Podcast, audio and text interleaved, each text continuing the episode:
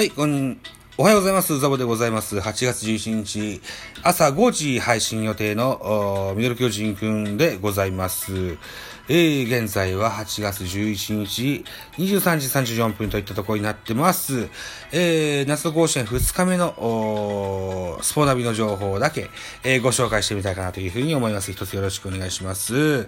えー、まず第1試合。岡山代表倉敷商業 VS 奈良代表智弁学園の一戦でございます。えー、結果、0対3。倉敷商、違う、10対3。10対3で智弁学園の勝利といった形になってます。智弁学園14アンダー、倉敷商業10アンダーといった形になってます。スポナビの選票。智弁学園が初戦突破を決めた。智弁学園は4回表山下のタイムリーなどで2点を先制する。その後もタイムリーヒットやスクイズなどで効果的に得点を重ね、終わってみれば14、14安打10得点を挙げた。投げては先発西村が8回無失点のこと。敗れた倉敷商業は、えー大差の中でも終盤に反撃し、一瞬向かい、報いたといった選評がございました。はい。えーっと、先日私のやっております、ポッドキャスト番組ベースボールカフェキャン中世にゲストで出演してくださいましたチキンバレーさんがですよ、この智弁学園にかけてらっしゃっててね、えー、これで、えー、なんとか、あの、恥かかずに済みますわ、という喜びの一声を僕に送ってくださいました。はい。はい。えー、っと、これを見ますと、智弁学園、えーセンター森田くん、4打数2安打4打点と、ね、いい、いい結果出してます。はい。えー、2試合目行きましょう。2試合目は、神奈川代表、横浜高校対、えー、広島代表、広島新庄高校の一戦でございました。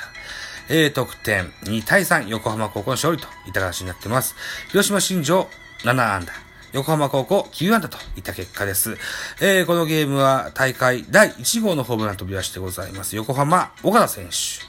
9回裏にスリーラン。これが逆転サヨナラなのかな？おー、そうだ。逆転サヨナラスリーランだ。へへへといった形になってございます。選票です。横浜が劇的な逆転サヨナラ勝利で初戦突破。横浜は2点ビハインドで迎えた9回裏、岸本と、うー玉木のうん、連続安打で、えーノーアウトランナー一塁三塁のチャンスを作る。その後、ツーアウトされるも、尾形にスリーランが飛び出し、ゲームを決めたと。敗れた広島新庄は9回ツーアウトまでリードを奪うも一発以内だと。いった、あー選票でございます。まあ、ヒーローはこの横浜の尾形くんでしょうね。逆転サヨナラスリーランホームランっていうのはでかいですわね。えー、広島新、えー、横浜高校の尾形、あ蓮選手。一番ショートに入っている選手なんですね。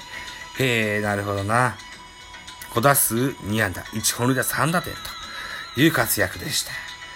はい、えー、3試合目です。3試合目は、富山代表、高岡商業対長野県代表、抹消学園の一戦でございました。得点、17対4、抹消学園の勝利といった形になってます。えー、抹消学園17アンダー、えー、高岡商業10安打といった形になってます。選票、あ、このゲームもホームラン飛び出しております。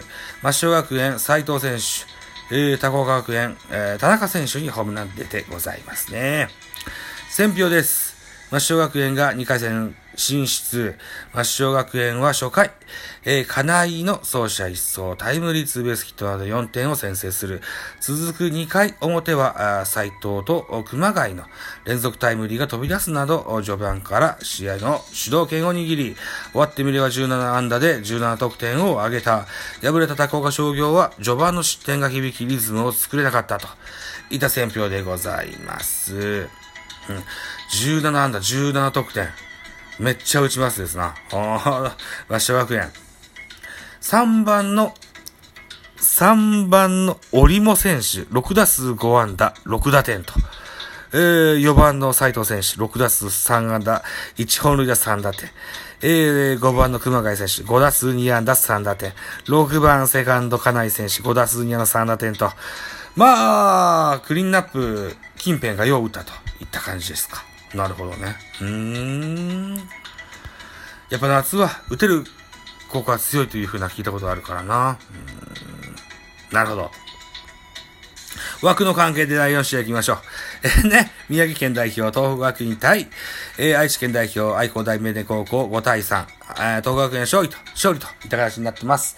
えー、もっちんちゃんがスーパージーターに、えー、引いた、選んだ東北学院が、えー、勝利といった形になってますね。おめでとうございます、もっちんさんね。えー、愛工大名電8安打。え東北学園8安打という形になってます。このゲームをホームラン出てますね。愛工大名電田村選手にホームランが出てます。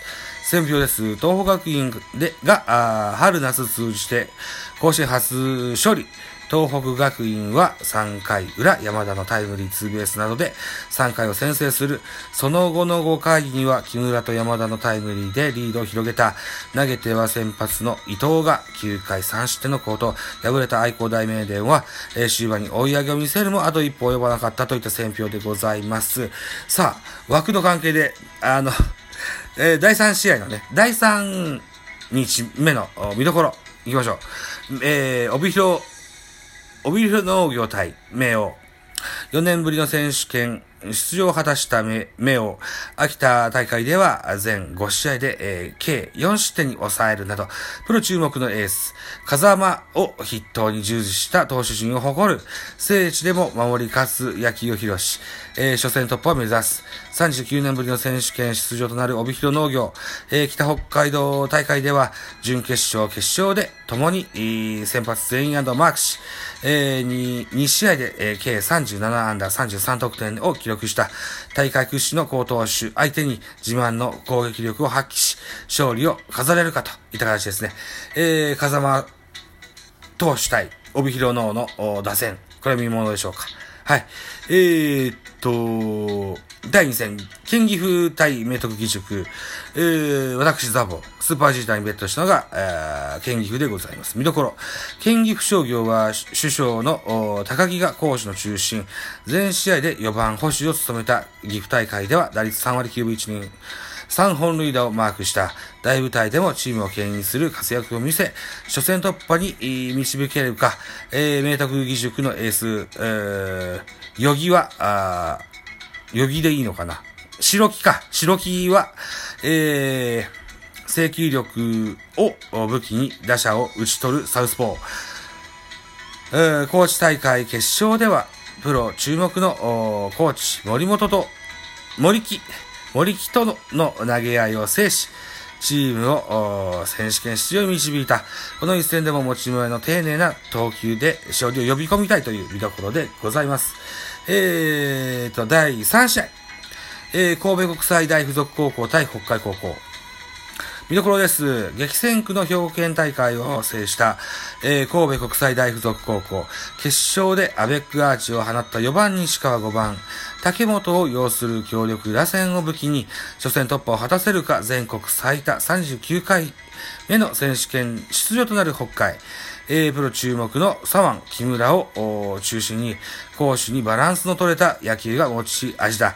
両校は今週の選抜開幕戦でも対戦しており、その時は神戸国際大が、えー、さよなら勝利を収めている2回戦に胸、えー、駒を進めるのはどちらかといった見どころです。